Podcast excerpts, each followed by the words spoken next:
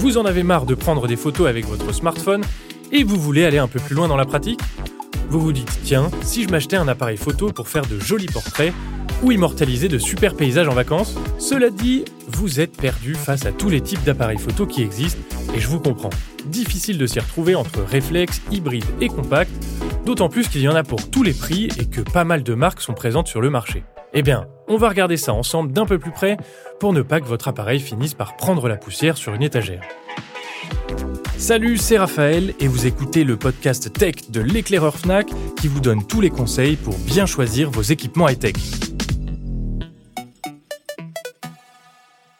Pour tout achat de produits tech, le budget est à prendre en compte évidemment, mais ce sera un élément encore plus essentiel dans le cas d'un appareil photo. On peut en trouver à 500 euros comme à 10 000 et les accessoires et objectifs peuvent coûter très cher.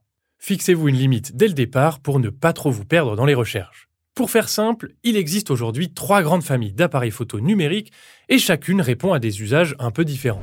On peut commencer avec le compact qui, comme son nom l'indique, prend peu de place et peut être emporté facilement dans un sac, voire dans une poche pour les plus petits modèles. Dans un vrai mouchoir de poche. Étant moi-même photographe, c'est celui que j'utilise le plus, car vous connaissez l'adage, le meilleur appareil photo, c'est celui qu'on a sur soi. Le compact est l'allié de vos balades en ville, de vos randos, de vos pique-niques entre amis et de vos voyages. Alors oui, on peut aussi trimballer un gros réflexe avec des objectifs, mais c'est lourd et ça prend de la place, donc il faut être motivé. Hyper lourd ça. Les compacts ont en général un objectif qui n'est pas interchangeable, donc ils ont soit un petit zoom intégré, soit une focale fixe, et dans ce cas, le zoom, c'est vos jambes. C'est peut-être leur inconvénient majeur. Vous ne pourrez pas vous adapter à toutes les situations en changeant d'objectif, donc impossible de prendre une photo d'un petit oiseau en haut d'un arbre ou d'un paysage ultra large. Mais bon, c'est le compromis à faire pour avoir un appareil peu encombrant. D'ailleurs, c'est pas la taille qui compte. C'est pas parce qu'ils sont petits que leur qualité est moins bonne qu'un réflexe ou un hybride. Il existe des compacts experts qui offrent une excellente qualité d'image et des fonctionnalités très avancées. Beaucoup de marques font des compacts, mais vous pouvez regarder du côté de Fujifilm et Sony qui sont réputés dans le domaine. À côté de ça, on peut aussi s'orienter vers le réflexe que j'ai évoqué tout à l'heure. Lui, c'est le gros appareil qui a été le fidèle serviteur de millions de photographes depuis bien des années maintenant, et que j'utilise moi-même encore. Aujourd'hui, ils commencent à tirer leur révérence au profit des hybrides, mais il reste d'excellents appareils, souvent moins chers que les hybrides, et ils disposent d'un parc d'objectifs énorme.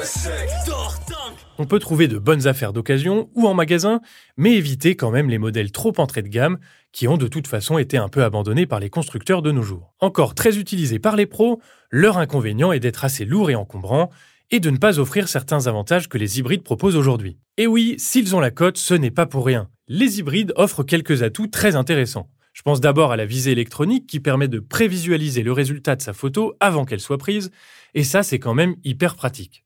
Mais il y a aussi leur silence de fonctionnement, on n'entend pas le clac-clac caractéristique des réflexes quand ils prennent une photo, et ça, ça peut être important pour les photographes de rue ou animaliers par exemple.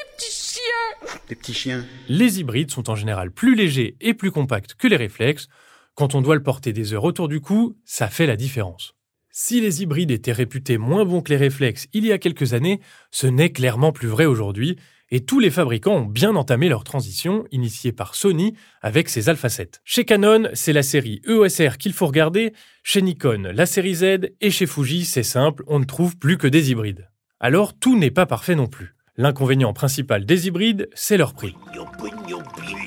On trouve des modèles de plus en plus accessibles, autour des 750 euros, mais les modèles pour amateurs avancés frôlent facilement les 2000 euros, sans parler des boîtiers pro qui peuvent grimper beaucoup plus haut. C'est sans doute pour ça que de nombreux photographes, et moi le premier, n'ont pas encore franchi le cap de l'hybride.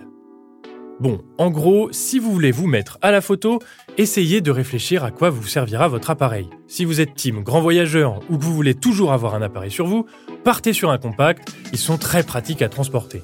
Si avoir un appareil plus gros et gérer plusieurs objectifs ne vous fait pas peur, les boîtiers hybrides sont aujourd'hui de mise. Si le budget est vraiment trop élevé pour un hybride, un réflexe peut toujours faire l'affaire, d'autant plus qu'on trouve énormément de boîtiers et d'objectifs d'occasion. Vous y gagnerez sur le prix, mais attention, ils peuvent être imposants et lourds, donc pas toujours pratiques. Et vous, qu'est-ce qui vous tente le plus?